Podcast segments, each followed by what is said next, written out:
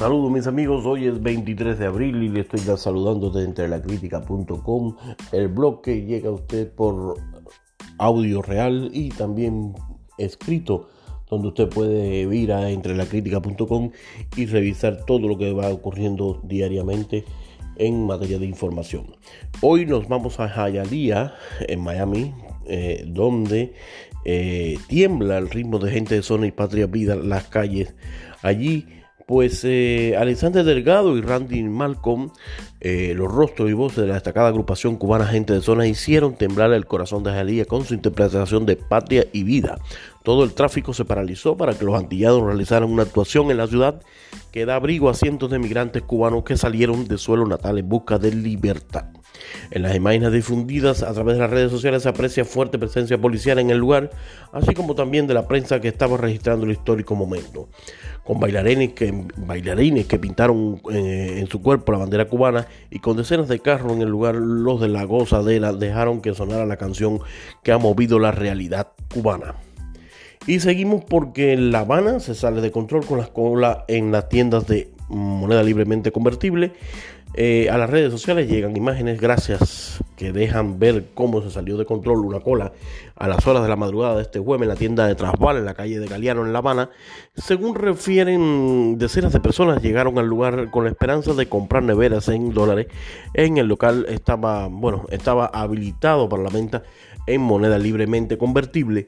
A grupos de Facebook mm, se preguntaban dónde habían equipos en moneda libremente convertible y difundieron las imágenes de larga fila que se hicieron frente a la tienda y el infierno que se vivió en el lugar cuando los agentes del orden se dispusieron a recoger los carnés antes de repartir los turnos. Y bueno, eh, casos de cubanos afectados por las croquetas explosivas son expuestos en la prensa internacional. Eh, bueno, en, el caso de los cubanos afectados por las croquetas explosivas que se venden en la isla, fueron expuestos, como le decía, a través de un reportaje realizado por el NBC Nueva eh, New. Eh, el trabajo periodista realizado por un periodista cubano llamado Jorge Carrasco tuvo como fuente varios antillanos dentro de la isla que han sufrido quemaduras por las croquetas que se venden en Cuba. En el reportaje se exponen algunos de esos casos cubanos que han sido víctimas y bueno, por supuesto, mm, eh, es importante mencionar que en las redes sociales cientos de cubanos se han denunciado que han visto cómo las croquetas explosivas se detonaban mientras le están cocinando, causando daño. No obstante, la empresa encargada de producir este alimento en Cuba, Prodal, no indemniza a las personas con esto y recientemente justificó que las explosiones de las croquetas asegurando que es un error al freírla de los cubanos. Seguimos porque José Daniel Ferrer eh, fue arrestado y liberado eh, con heridas brutales eh, tras su arresto. la noticia fue difundida por su hermana Anabel Ferrer en, en las redes sociales y el expresidente político y su hijo José Daniel Ferrer fueron a apoyar al activista eh, Lan Gámez Gel, a quien los represores impedían pasar a la sede. Cuando regresaban, Ferrer le pidió a su hijo y a Gámez Gel que ingresaran a la sede y comenzó a manifestarse. Los, sicarios amenazaron con buscar refuerzos y llevárselo detenido. José Daniel se, eh, se acuesta en el piso y pocos minutos lo introducen en un carro de patrulla y se lo llevan eh, injusta y arbitrariamente detenido a un paradero desconocido, agrega la denuncia. Y bueno, seguimos porque nos vamos a Argentina, donde un motociclista atropella a una niña de 3 años, la arrastra, la patea para huir y un juez lo deja libre. Así mismo, como se lo digo, un hombre mm, en una moto arrolló a una niña de 3 años, la arrastró varios metros sobre el pavimento y al quedar la pequeña enganchada en una de las ruedas del vehículo, Luego la pateó para poder escapar. Los hechos ocurrieron el martes en la ciudad de Argentina de Salta, según informó el Ministerio Público del Fiscal de la provincia de Salta.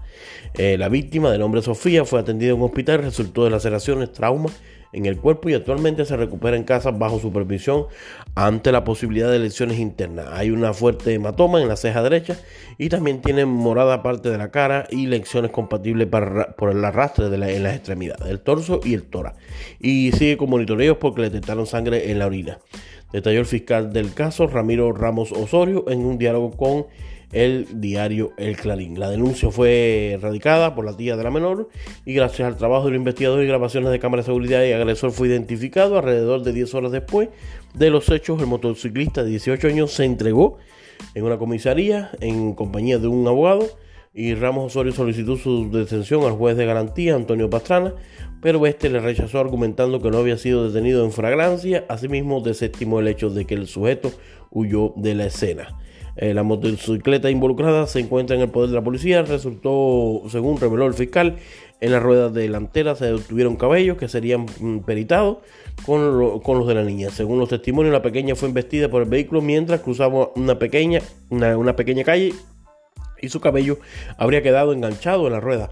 Eso provocó que fuera arrastrada 10 a 15 metros antes de que el conductor le propinara un puntapié con el rostro para desengancharla e irse. Sobre el acusado recaen cargos de lesiones leves en, siniestro vial agravado por la fuga y lesiones leves en curso real. Y se espera que se declare próximamente. En entre tanto, la defensa de Sofía busca avanzar en el caso, aportando testimonio y fotografías de sus lecciones y asimismo su madre asegura que reconoce el autor de los hechos y el vehículo. Y bueno, eh, Amnistía Internacional señala al presidente Díaz Canel eh, y nuevo secretario del Partido Comunista de Cuba y le dice que exige el fin de la represión en Cuba. Así ha dicho Amnistía Internacional, que volvió a señalar este jueves el régimen cubano ah, por la represión y las detenciones perpetradas contra activistas y opositores pacíficos en la isla. Eh, la abogada mexicana Erika Guevara Rosa, directora de esa organización por las Américas, denunció públicamente las recientes arbitrariedades de las que han sido víctimas el artista Luis Manuel Otero Alcántara y el líder opositor José Daniel Ferrer, arrestado al mediodía del jueves y que bueno, mm, poco después se sabía que había sido liberado. Eh, en un tuit, la eh, Erika Guevara decía la represión de, de Díaz Canel contra Luis Manuel Otero y del movimiento San Isidro y José Daniel Ferrer, líder de un Paco, son una muestra de los desprecios de Díaz Canel por los derechos humanos. Exigimos su liberación inmediata y el fin de la represión en Cuba, dijo Erika. Bueno, seguimos, ah, vamos a África porque el presidente de la República Democrática del Congo anuncia que Kenia desplegará tropas en, el, en este país eh, para combatir el terrorismo. El presidente de la República Democrática del Congo, Félix eh, Tshisekedi, eh, ha anunciado que Kenia desplegará tropas en el, en el este del país para combatir el terrorismo ante el aumento de los ataques por parte de diversos grupos armados que operan en las zonas principales del país. Y bueno, supuestamente en las provincias de Ituri y Kivu Norte. Eh, detenidas más de 1.700 personas en Rusia en la protesta a favor del opositor ruso Navalny. Al menos 1.777 personas han sido detenidas en las últimas horas en un marco de protestas registrada por el miércoles, eh, este miércoles en Rusia a favor del opositor Alexei Navalny. Eh, según datos de las organizaciones de defensa de los derechos humanos OBD Info. Eh, tal y como ha indicado la ONG, 806 de ellos han sido detenidos en la ciudad de San Petersburgo, mientras que otros 119 han sido arrestados en la UFA. Eh, casi todos han permanecido bajo custodia durante horas y algunos han tenido que pasar la noche en el calabozo. Desde el Kremlin, sin embargo, han asegurado que no ven razón para evaluar las protestas y el tema corresponde a los organismos del orden público, no del interior, ha dicho el portavoz del gobierno Dmitry Peskov. El gobierno de Moscú ha, recibido mm, esta semana miles de, manifestantes que han pedido la dimisión del presidente ruso, de Vladimir Putin, a lo que llaman libertad, libertad, libertad. Antes del inicio de las manifestaciones, las fuerzas de seguridad detuvieron dos colaboradores de Navalny, a Lyubov Sobol y Akira Yamish. La ONG Human Rights Watch eh, ha defendido el derecho de la población rusa a manifestarse, si bien ha indicado que en esta ocasión ha habido menos violencia policial y brutalidad en comparación con las protestas de enero y febrero. Agónica búsqueda del submarino de Indonesia desaparecido.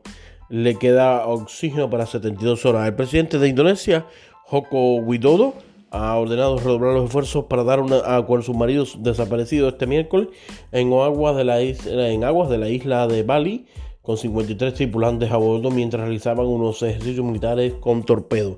Eh, la búsqueda contra el reloj es cada vez más apremiante, ya que la nave le queda oxígeno tan solo para 72 horas, de acuerdo con los jefes militares del país del suroeste asiático. Eh, Indonesia envió un helicóptero y cinco embarcaciones para hacer las aguas del norte de, del norte de la turística isla, sin que hasta el momento haya encontrado señales del submarino KRI Nangala 402, de fabricación alemana y 44 años de explotación. Eh, seguimos porque Rocío Monasterio ha dejado encendida el medio Twitter con lo que le ha dicho a Mónica García, una médica eh, madrileña. Rocío Monasterio, candidata de Vox en la Comunidad de Madrid, ha sorprendido a cientos de personas de Twitter afirmar que, eh, que el debate electoral que ella tuvo que explicar a Mónica García de Madrid lo que era el coronavirus. lo llamativo del asunto es que García es médico del Hospital 12 de Octubre. Y bueno, ella le, las palabras fueron las siguientes. Usted, señora Mónica García, que le tuve que explicar en una junta de portavoces lo que era el COVID, porque no se enteraba y estaba usted dedicada a hacer una propuesta sobre la protección del gato grisito o sobre el género de nuestro sanitario. A eso está dedicada la señora García. Ha asegurado Monasterio provocando la cara de pasmo de la candidata de Más Madrid y la risa de Ángel Gabliondo del PSOE. Me acuerdo perfectamente porque lo tengo usted a mi izquierda y entonces dejé de darle lecciones del tema sanitario porque resulta asombroso. Ha perseguido a la candidata de la derecha. De hecho, poco antes de García se había quejado porque cuando su hospital de la UCI estaban colapsada por la pandemia, llegaba a la Asamblea de Madrid Isabel Ayuso y la acusaba de mentir. El propio Íñigo Rejón ha respondido a Twitter y a Monasterio con una foto de García vestida de su trabajo.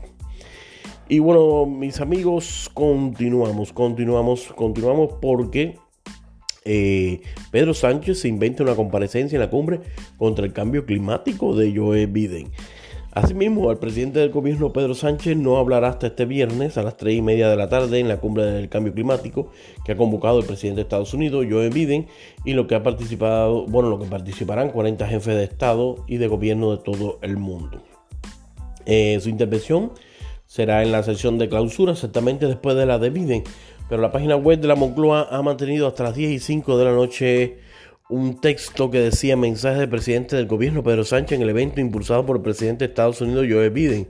Al hacer clic en el link, la web dirigía al visitante un video de 58 segundos en el que Sánchez hablaba ante la cámara junto a las banderas de España y de la Unión Europea, dos para anunciar que hoy mm, eh, me uno al presidente Biden y otros 39 líderes mundiales para celebrar el Día de la Tierra y celebrar los grandes logros alcanzados en España en la lucha contra el cambio climático y proclamar que nuestro compromiso es inquebrantable.